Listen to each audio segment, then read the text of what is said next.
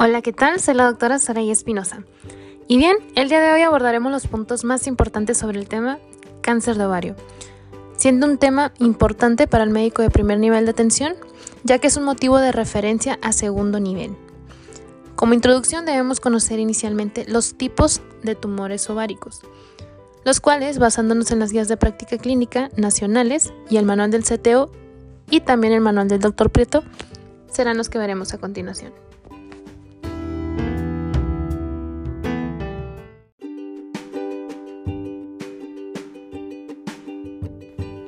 Los tumores malignos de ovario se clasifican de acuerdo con su origen histológico, como epiteliales entre un 80 a 85% de los casos, principalmente en pacientes posmenopáusicas. También en de los cordones sexuales, que es en cualquier grupo etario, y germinales, que son las mujeres jóvenes. Los tumores de origen mesenquimal inespecífico incluyen al fibroma, hemangioma, leiomioma, lipoma, linfoma y sarcoma. Los tumores metastásicos, que abarcan de un 4 a un 8% de las neoplasias ováricas, incluyen metástasis en carcinomas gástricos, como el tumor de Krukenberg en células del anillo de sello, y pueden ser bilaterales. También en el colónico, pancreático, endometrial, mamario o microcítico pulmonar. Hablemos ahora específicamente de los tumores epiteliales. Estos son la primera causa de muerte por cáncer ginecológico en los países desarrollados, con un riesgo de un 1.7% a lo largo de la vida. Edad media al momento del diagnóstico es de 60 años y su incidencia máxima es a los 70 a 74 años. El riesgo asciende a 10 a 40% en formas con agrupamiento familiar entre un 8 a un 10% de los casos y en las que la edad media al momento del diagnóstico se encuentra en la quinta década de la vida. Pasemos ahora principalmente a México. Representa la sexta neoplasia en incidencia en las mujeres en un 4%. La sexta causa de muerte por cáncer en mujeres con un 5.3% y la novena neoplasia en incidencia en ambos sexos entre un 2.2%. Y la décima tercera causa de muerte por cáncer en ambos sexos, de un 2.7%. Los factores relacionados con un aumento en el riesgo son la raza blanca, nuliparidad, maternidad después de los 35 años y en el caso de las histologías de células claras y endometroide, la endometriosis ovárica atípica.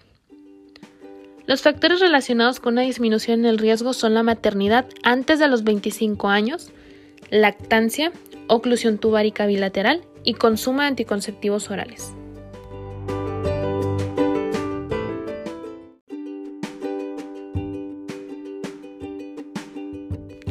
Entre las anormalidades citogénicas reportadas se encuentran de lesiones en 3P, 6P, 8P y 10Q y pérdida de la heterocigosidad.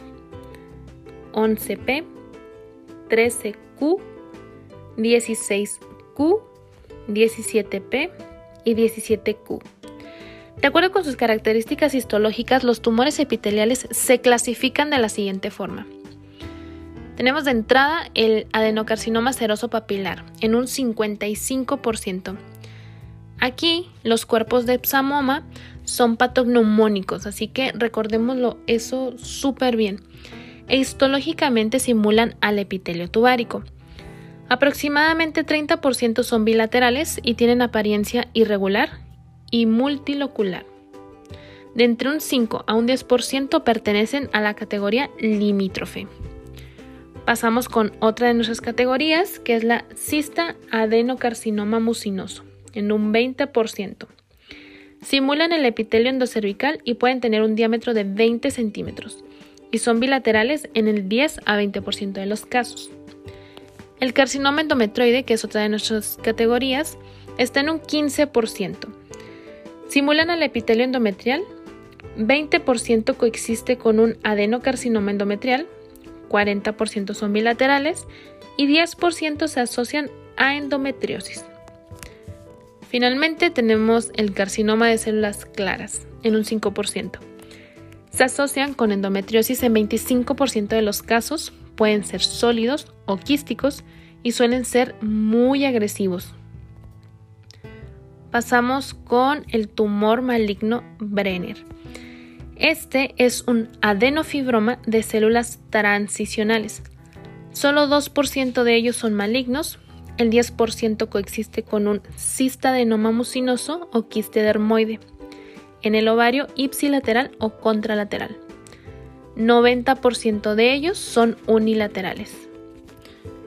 Con base en la caracterización histológica y conducta biológica, los tumores epiteliales se clasifican en los tipos 1, que son los serosos papilares de grado bajo, endometroides grado 1 a 2 mucinosos, y los tipo 2, que son los serosos papilares de grado alto, endometrioides grado 3, carcinomas indiferenciados, tumores mullerianos mixtos.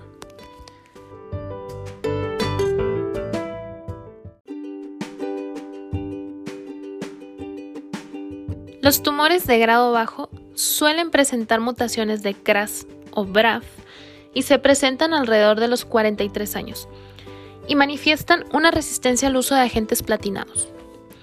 Los tumores de grado alto cuentan con mutaciones de TP53 y se presentan alrededor de los 63 años, siendo sensibles al tratamiento con agentes platinados.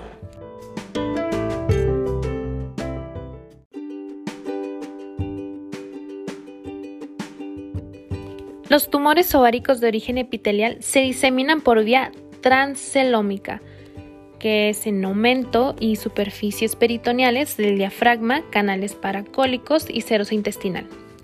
También de forma linfática, que es por los ganglios paraórticos, ilíacos externos, obturadores e hipogástricos. Y también de forma extraabdominal, que es en el espacio pleural. Y hematógena, que es por medio de hígado, vaso, pulmón, hueso, sistema nervioso central. La enfermedad aparentemente localizada muestra metástasis ganglionares paraórticas en un 10 a 15% de los casos.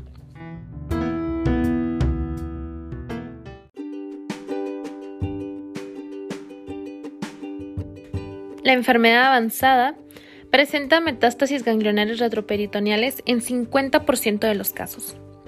La enfermedad tiene un curso asintomático hasta la invasión del abdomen superior. De esta forma, el diagnóstico en estados avanzados como estadios 3 y 4 representa 70% de los casos, de los que el 84% corresponden al estadio 3C. Las manifestaciones pueden incluir incomodidad y distensión abdominal, saciedad precoz, asitis, tumor pélvico fijo, firme y con nodulaciones en el fondo de saco. Adenopatías periumbilicales en el ganglio de la hermana Mary Joseph y derrame pleural. Los exámenes paraclínicos iniciales deben incluir a la citometría hemática, pruebas bioquímicas y de función hepática. Es posible encontrar elevación de los niveles de los antígenos CA125, de los cuales 80% de los tumores serosos 50% de los tumores en etapa temprana. En el caso del CA199, algunos carcinomas mucinosos y del antígeno carcinoembrionario. Ninguno de estos marcadores tumorales ha demostrado un valor en el abordaje diagnóstico y actualmente solo se recomienda su cuantificación en la vigilancia posterior al tratamiento. El ultrasonido transvaginal es el estudio de imagen inicial recomendado ante la sospecha dirigida. La tomografía computarizada es útil ante la sospecha de origen pancreático y en la planeación quirúrgica con identificación de sitios de obstrucción intestinal. La resonancia magnética puede emplearse en el uso durante la gestación. La radiografía torácica muestra un derrame pleural en un 10% de los casos. El método de elección para la conformación del diagnóstico es la laparotomía exploradora realizada bajo un protocolo meticuloso en una secuencia de inspección peritoneal, lavado peritoneal, evaluación del ovario contralateral, salpingoferectomía bilateral, histerectomía total, evaluación de los ganglios pélvicos y paraórticos con linfadenectomía pélvica bilateral y linfadenectomía retroperitoneal. y en caso de que no se encuentre diseminación peritoneal o mentomía infracólica, esta debe ser más amplia en caso de sospechar la diseminación intraabdominal con la inspección hasta la cúpula diafragmática. El procedimiento es la única modalidad terapéutica con potencial curativo y el plan terapéutico se traza de acuerdo con las generalidades para cada estadio de la enfermedad.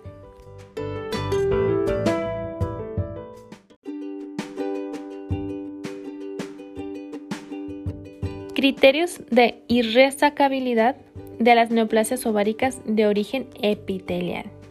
Tenemos una citis mayor de un litro, extensión o mental al vaso mayor a un centímetro, metástasis hepática mayor a un centímetro, afección del pedículo hepático mayor a un centímetro, metástasis diafragmática mayor a un centímetro, carcinomatosis con nódulos mayor a un centímetro, y adenopatía suprarrenal mayor a un centímetro.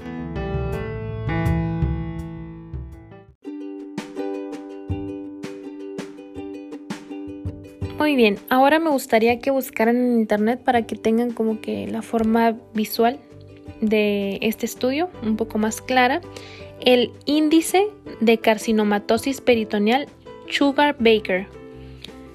Y también que busquen la estadificación quirúrgica de los carcinomas ováricos tubáricos y de la superficie peritoneal. Esto es de la unificación de los sistemas de FIGO.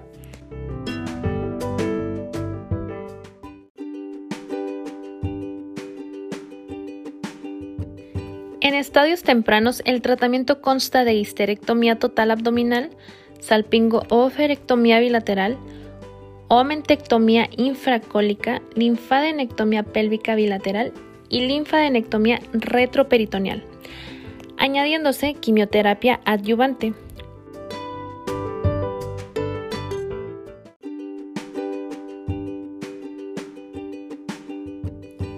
Se puede usar paclitaxel con carboplatino o cisplatino en los tumores sobre todo de alto grado. En estadios tardíos se realiza quimioterapia neoadyuvante y cirugía citorreductiva. Las tasas de respuesta se aproximan al 90%, pero tres cuartas partes de las pacientes con respuesta clínica completa presentan una recurrencia y finalmente mueren a causa de la enfermedad. De forma global, la supervivencia a 5 años es de 45%, los estadios 1A y 1B con tumores grado 1 a 2 muestran una supervivencia mayor al 90%.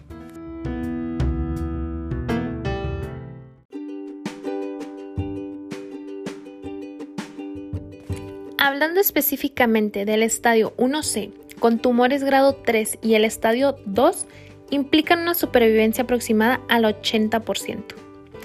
La enfermedad en estadio 3 con citorreducción adecuada implica una supervivencia de 20 a 30%. La enfermedad en estadio 3 con citorreducción subóptima o en estadio 4 muestra una supervivencia de 5 años, que vendría siendo menor al 10%. Los tumores familiares con mutaciones de BRCA1 y BRCA2 muestran una evolución más favorable debido a su sensibilidad a los agentes platinados. Los factores clínicos y patológicos con valor pronóstico son el estadio en el sistema FIGO, el volumen tumoral posterior a la cirugía citorreductora, el subtipo histológico, el grado histológico, la edad de la paciente, la citis maligna y los niveles de CA125 durante y después de la primera línea de quimioterapia adyuvante. Algunos protocolos han intentado el escrutinio con determinaciones seriadas de antígeno CA125 y también con ultrasonido transvaginal en mujeres de riesgo alto, reportando una sensibilidad de 100% y una especificidad del 98% y valor predictivo positivo menor a 10%, por lo que actualmente no se recomienda la implementación de campañas de tamizaje en la guía de práctica clínica ni en las guías internacionales. La guía de práctica clínica indica la referencia a segundo nivel de atención y se indica ante la sospecha de diagnóstico primario o de la recurrencia y persistencia de la enfermedad. Finalmente, Se recomienda el envío a unidades de tercer nivel para la institución de un plan terapéutico.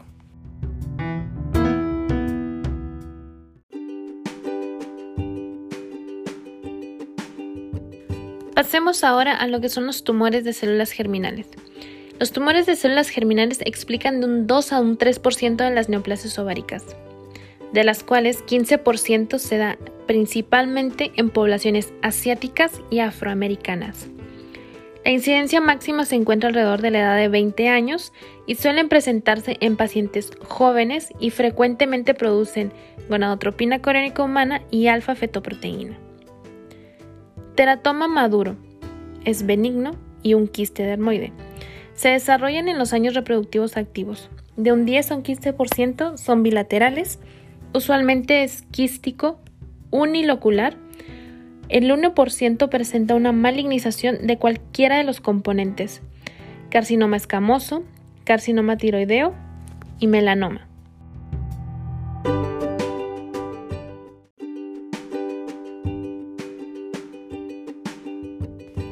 Teratomas monodérmicos o especializados. El struma ovari se compone de tejido tiroideo, Puede ser hiperfuncional y provocar hipertiroidismo. El tumor carcinoide se origina del epitelio intestinal del teratoma y produce 5-hidroxitriptamina y puede producir síndrome carcinoide, que son trastornos vasomotores paroxísticos, diarrea, náusea y broncoespasmo.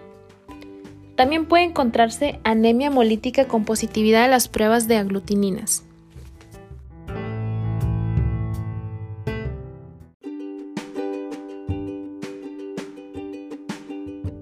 Teratoma inmaduro, maligno. El 75% se desarrollan en las primeras dos décadas de la vida. Las lesiones bilaterales son raras. Un 5% coexiste con un quiste dermoide. Dos tercios se encuentran limitados al ovario y los elementos neurales son los más frecuentes. El tratamiento incluye oferectomía unilateral y quimioterapia, bleomicina y etopósido con cisplatino.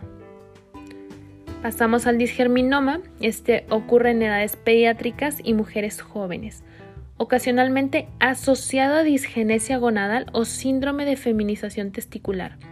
Siempre es maligno. Puede surgir en un gonadoblastoma y dos tercios se encuentran confinados en los ovarios. Tiende a la diseminación linfática, 10% son bilaterales, 10% se asocia a otros tumores de las células germinales y los disgerminomas puros comúnmente producen deshidrogenasa láctica. Las opciones terapéuticas son oferectomía unilateral, quimioterapia con cisplatino y radioterapia, habiendo de todos modos recurrencias y enfermedad quimioresistente.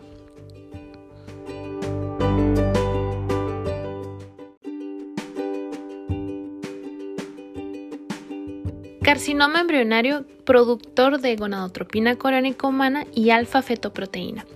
Ocurre en niñas y mujeres jóvenes, crece rápidamente y rara vez es bilateral. El tratamiento incluye la resección del tumor con quimioterapia, usando cisplatino,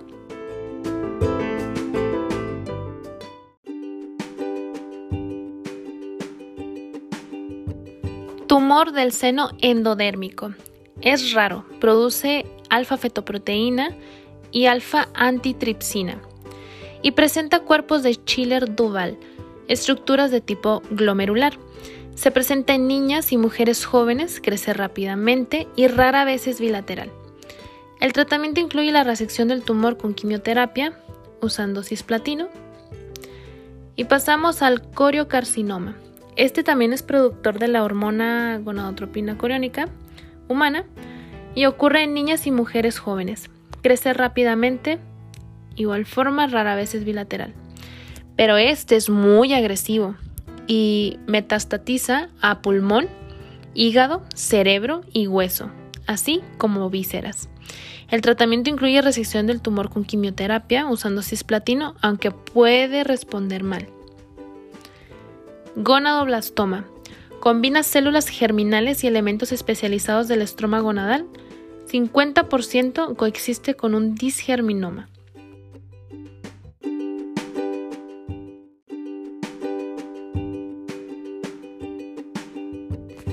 La tasa de crecimiento de los tumores de células germinales, mayor en comparación con la de los epiteliales, hace más frecuente y precoz la presentación con dolor abdominal por hemorragia, rotura o torsión. Otras manifestaciones son la distensión abdominal, plenitud pélvica y los síntomas urinarios. Los diagnósticos en el estadio 1 incluyen al 60-70% de los casos.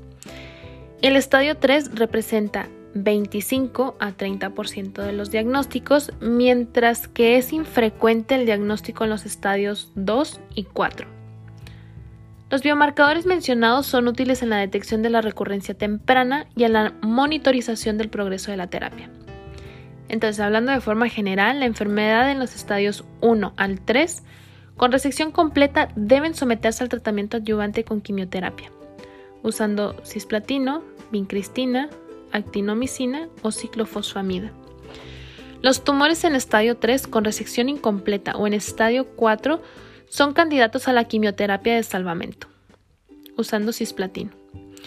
La supervivencia a 5 años es mayor a 85% con el tratamiento adecuado. El estadio 1 implica una supervivencia del 95.6%, mientras que en las etapas avanzadas muestran una supervivencia del 73.2%. Los factores de riesgo para la recurrencia de la enfermedad son la edad, mayor a 45 años, y el tratamiento inicial fuera de un centro de referencia. Los factores de pronóstico adverso son el estadio mayor a 1 y la histología de saco vitelino.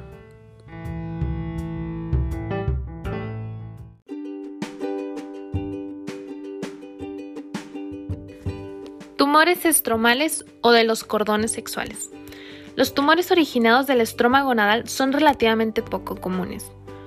Los endocrinológicamente activos crecen lentamente y son frecuentes las recurrencias tardías. El tratamiento incluye histerectomía total abdominal y la oferectomía bilateral. Tienen baja sensibilidad a la quimioterapia. Entonces, tenemos a los tumores de células de la granulosa, que son los más comunes entre las neoplasias estromales.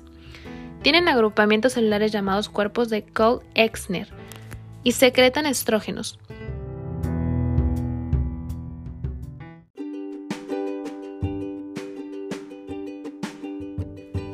Pueden asociarse con un adenocarcinoma endometrial o con pseudoprecocidad sexual.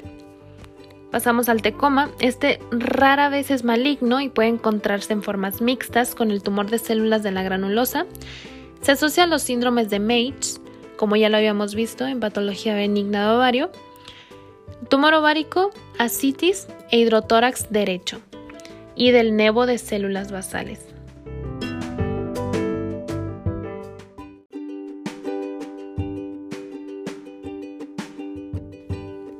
Tumores Sertoli-Leydig. Arrenoblastoma, androblastoma y se asocian a la virilización o desfeminización. Entre un 3 a un 5% son malignos. Tumores de células lipídicas o también llamados tumores de células iliares o de células de Leydig. Rara vez tienen comportamiento maligno, solo lo hacen con un diámetro mayor a 8 centímetros y se encuentran cristaloides de Reinke. Se asocian con signos de virilización y aumento en la depuración urinaria de 17 corticosteroides.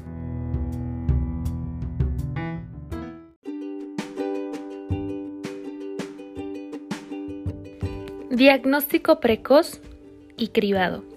A pesar de que el cáncer de ovario es una enfermedad cuyo pronóstico mejoraría si fuese posible diagnosticarlo en estadios precoces, no se dispone de un método de cribado útil para aplicarlo de forma rutinaria en todas las mujeres. En mujeres con uno o más familiares de primer grado afectadas de cáncer de ovario o de cáncer de mama, aunque no hay evidencia científica de su utilidad, se aconseja exploración, ecografía transvaginal y medición de CA-125 sérico anualmente para descartar la presencia de alguno de los síndromes familiares que incluyen cáncer de ovario, como el síndrome de Lynch tipo 2.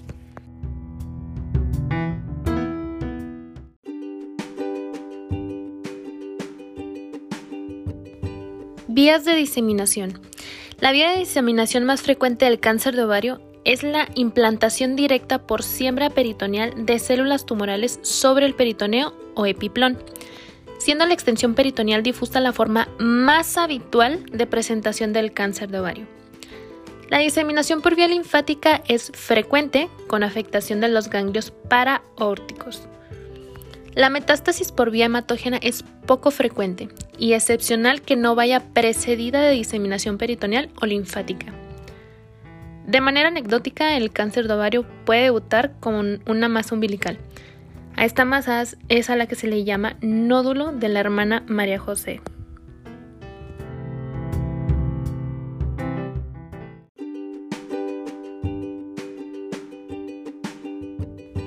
Cáncer hereditario de ovario. Mutación germinal BRCA1, BRCA2. Se encuentra una mutación en los genes BRCA1 y BRCA2 en aproximadamente el 10% de los casos de cáncer de ovario. El riesgo de cáncer de ovario se estima en un 36 a 46% para las portadoras de la mutación BRCA1 y del 10 al 27% para las portadoras de la mutación en el gen BRCA2. El cáncer de ovario asociado a estas dos entidades tienen un fenotipo histológico distinto. Este tipo de cáncer es seroso o endometroide y de alto grado.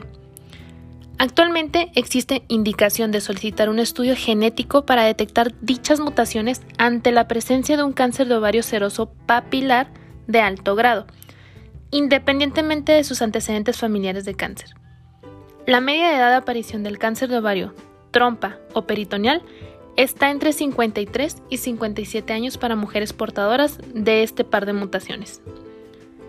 Las pacientes con cáncer de ovario BRCA negativo presentan mejor respuesta a terapias con platino, mejor supervivencia y pueden ser candidatas a nuevas terapias como los inhibidores del PARP.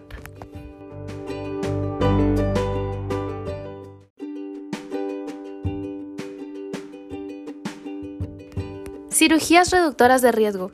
La salpingoferectomía bilateral está recomendada en pacientes portadoras de mutación en BRCA1 y BRCA2 que hayan finalizado su deseo genésico.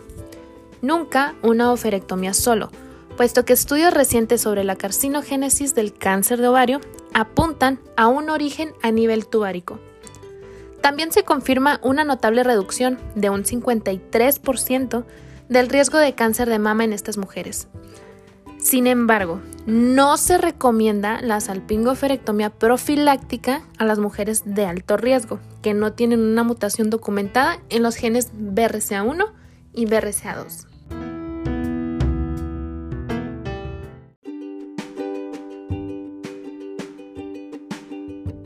Síndrome de Lynch. El síndrome de Lynch o cáncer de colon hereditario no polipósico es la segunda causa en frecuencia de predisposición al cáncer de ovario, representando el 10%.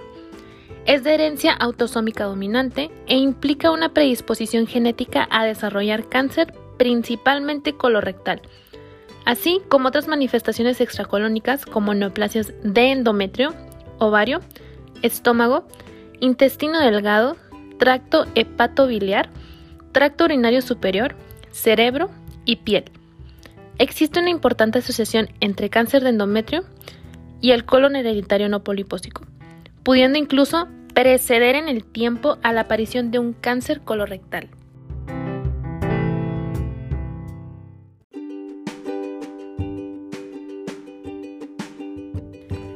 Procedimientos quirúrgicos con criterio oncológico ante una sospecha de tumoración anexial. Estos deben de ser un lavado peritoneal o aspiración de líquido acítico existente, inspección completa de la cavidad abdominal, biopsia de lesiones sospechosas, extirpación del tumor sin rotura intraperitoneal, si es técnicamente posible, claro. Que este sea íntegro o en un dispositivo estanco endosaco. Un estudio AP intraoperatorio o diferido.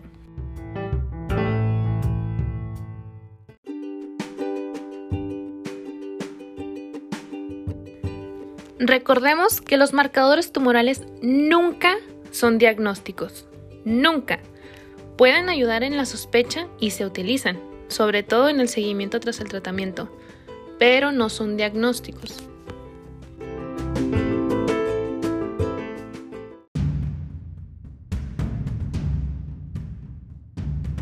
A continuación la parte más esperada del episodio que son nuestras perlas en ARM en donde vamos a hacer una puntualización sobre el tema abordado, solo que en este caso sí están bastante largas.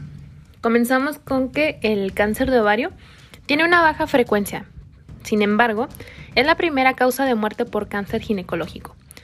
Está motivado sobre todo por la ausencia de síntomas hasta los estadios más avanzados. No existe evidencia para establecer que el cribado en el cáncer de ovario permita disminuir la mortalidad por dicha neoplasia.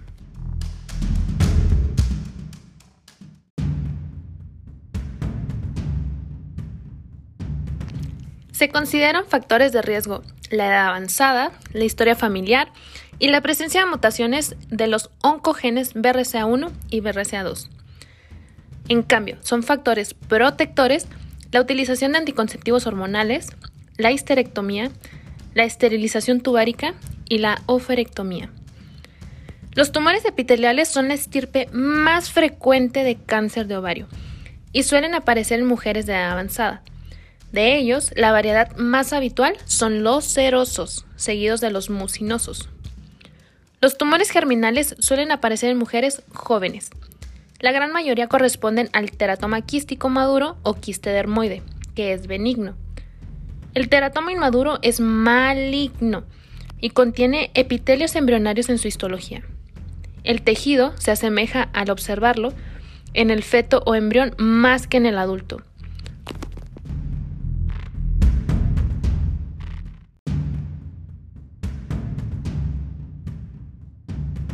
Otros tumores de este grupo son el disgerminoma. Recordemos que este es maligno y que deriva de la célula germinal. También tenemos el tumor del seno endodérmico, que produce alfa-fetoproteína, y el carcinoma embrionario, que produce alfa-fetoproteína también. Finalmente, el coriocarcinoma, que produce gonadotropina coriónica humana.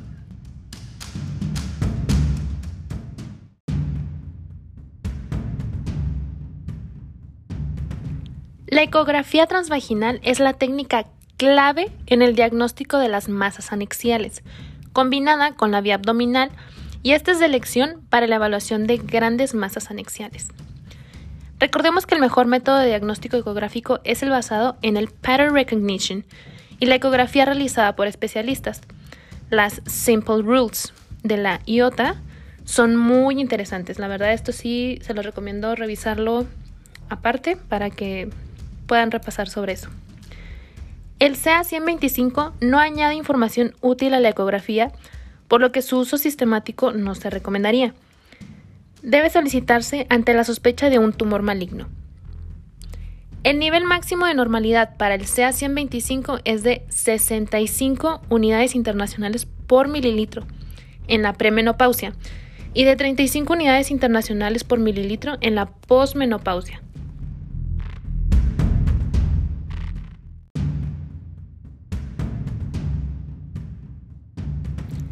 Signos ecográficos de sospecha de malignidad. Apúntenle.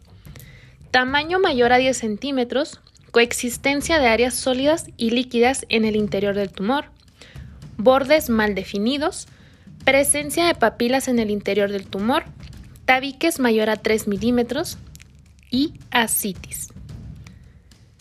La aplicación del Power Doppler para determinar la localización de los vasos dentro del tumor y de la intensidad de la vascularización sí ha demostrado su utilidad.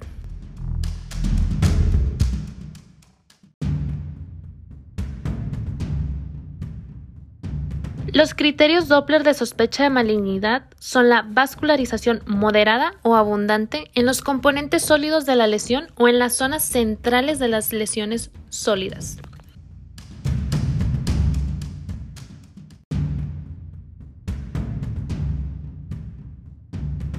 La tomografía computada abdominopélvica está recomendada en la valoración de la extensión pélvica y abdominal, o sea, implantes peritoneales, afectación visceral o retroperitoneal. Pasando a la resonancia magnética, está recomendada para tres cosas en particular. Prueba de segundo nivel ante masas ováricas de difícil clasificación por ecografía. Valoración de la extensión pélvica y abdominal o sea, implantes peritoneales, afectación visceral o retroperitoneal, y para la evaluación de la resecabilidad quirúrgica. La laparoscopía está recomendada para valoración de la extensión pélvica y abdominal, igual, implantes peritoneales y afectación visceral,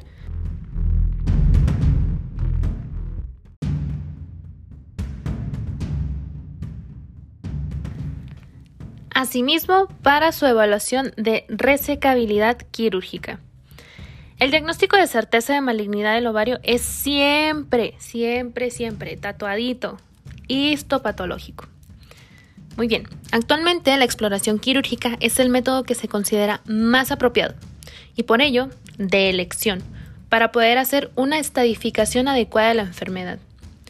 En el tratamiento inicial del cáncer epitelial de ovario, los únicos factores relacionados con la supervivencia son el tamaño del tumor residual tras la cirugía y la quimiosensibilidad a platino.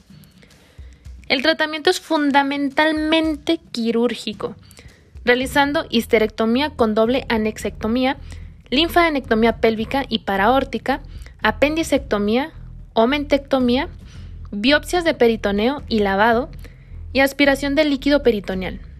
En función de los hallazgos, se puede entonces clasificar el cáncer de ovario en estadio 1, limitado al ovario, estadio 2, afectación pélvica, estadio 3, afectación de la superficie peritoneal y estadio 4, metástasis.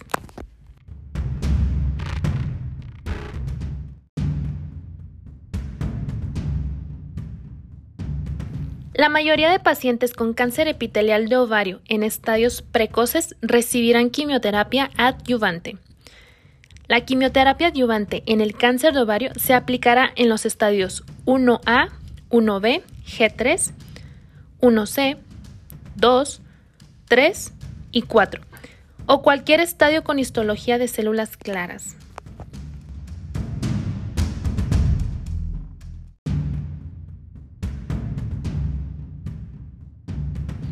Pasemos ahora a los casos clínicos. Respecto a los marcadores tumorales en el manejo de cáncer de ovario, señale la afirmación que le parece incorrecta.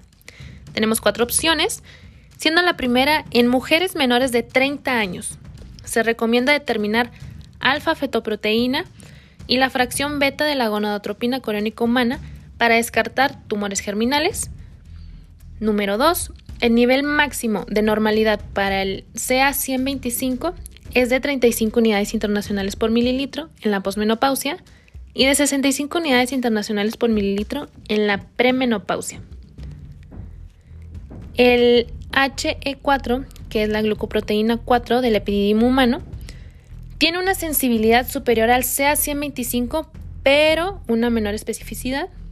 Y finalmente, se pueden detectar niveles elevados de CA125 en el 50% de las pacientes con estadio 1 de cáncer de ovario. ¿Cuál es la respuesta correcta? Muy bien, la respuesta correcta es la 3, en donde hablábamos que la glucoproteína 4 del epididimo humano tiene una sensibilidad superior al CA125, pero una menor especificidad.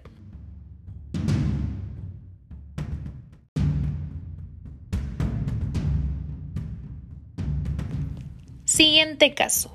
Una mujer de 52 años ha sido diagnosticada de un carcinoma de ovario seroso, que ha resultado inoperable por extensión abdominal masiva.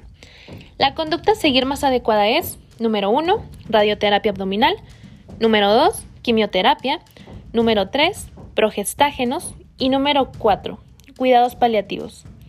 ¿Cuál sería la respuesta correcta?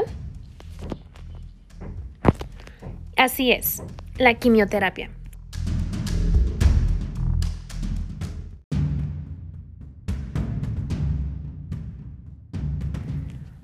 Paciente nuligesta de 23 años diagnosticada de tumoración ovárica ecográficamente sospechosa de malignidad. Se informa de la posibilidad de realizar cirugía conservadora en caso de cumplirse ciertos requisitos indispensables. ¿Cuál de los siguientes supuestos usted desaconsejaría dicha actitud quirúrgica. Tenemos cuatro opciones. La primera es sea epitelial bien diferenciado. Número 2, biopsia de epiplón negativa. Número 3, cápsula tumoral íntegra. Y número 4, ascitis. ¿Ustedes cuál creen que sea? Así es, si están estudiando la citis, el número 4.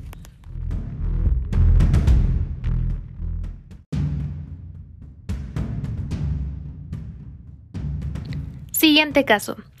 En una paciente con carcinoma infiltrante seroso, de alto grado, de ovario, claro, de estadio inicial, con deseo genésico cumplido, ¿qué estaría indicado?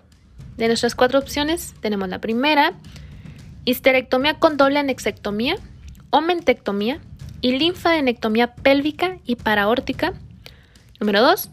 Exploración minuciosa de la cavidad, lavados peritoneales, toma de biopsias de peritoneo, histerectomía con doble anexectomía, omentectomía y linfadenectomía pélvica y paraórtica Solo en los casos en los que la linfadenectomía pélvica haya resultado positiva para malignidad.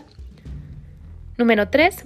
Exploración minuciosa de la cavidad, lavados peritoneales, toma de biopsias de peritoneo, histerectomía con doble anexectomía o mentectomía y linfadenectomía pélvica y paraórtica. Número 4.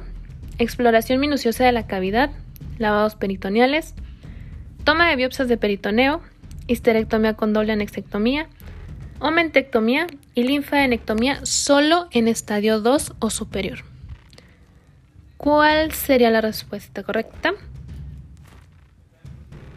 Así es, sería la 3. Exploración minuciosa de la cavidad, lavados peritoneales, toma de biopsias de peritoneo, histerectomía con doble anexectomía, omentectomía y linfadenectomía pélvica y paraórtica.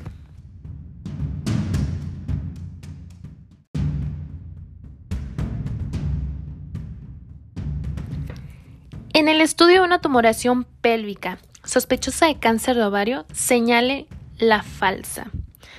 Tenemos cuatro opciones. La primera, es importante puncionar la tumoración, si es posible vía transvaginal, para obtener material para estudio histológico. La exploración física y la ecografía transvaginal orientan hacia la necesidad de ampliar el estudio. Número 3. Aunque la elevación de CA 125 es frecuente en el cáncer de ovario, los niveles normales no descartan un origen maligno. Número 4. Previamente a la cirugía es importante completar el estudio con un TAC tóraco-abdomino-pélvica. Y la respuesta correcta es, yo creo que es del libro, ¿eh? Y es la primera, que es importante puncionar la tumoración si es posible vía transvaginal para obtener material para estudio histológico. Totalmente falso.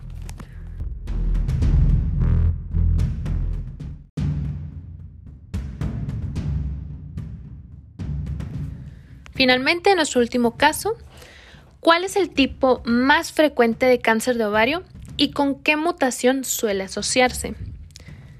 Número 1. Seroso de alto grado con mutación de PTEN. Número 2. Seroso de bajo grado, pero con mutación BRAF. Número 3. Seroso de alto grado con mutación de TP53. Y número 4. Endometroide de alto grado con mutación de TP53. La respuesta correcta es seroso de alto grado con mutación de TP53.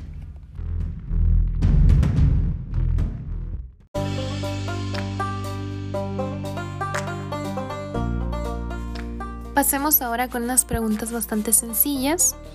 Son tres la primera nos dice, ¿cuáles son los tumores malignos más frecuentes de ovario? La respuesta correcta es tumores epiteliales, en un 90%, cuyo principal factor de riesgo de ovulación repetida y suelen diagnosticarse en etapas avanzadas y su tratamiento es multimodal, con cirugía y radioterapia. Pregunta número 2. ¿Cuál es el marcador tumoral que se eleva en tumores epiteliales de ovario? La respuesta correcta es CA125. Y nuestra tercera pregunta, menciona en general cómo se realiza el diagnóstico de cáncer de ovario. Bueno, este se realiza con cirugía para el diagnóstico definitivo, eso ya lo sabemos, la estadificación según la FIGO, así como con el sistema TNM, ecografía transvaginal y resonancia para determinar la extensión local del tumor.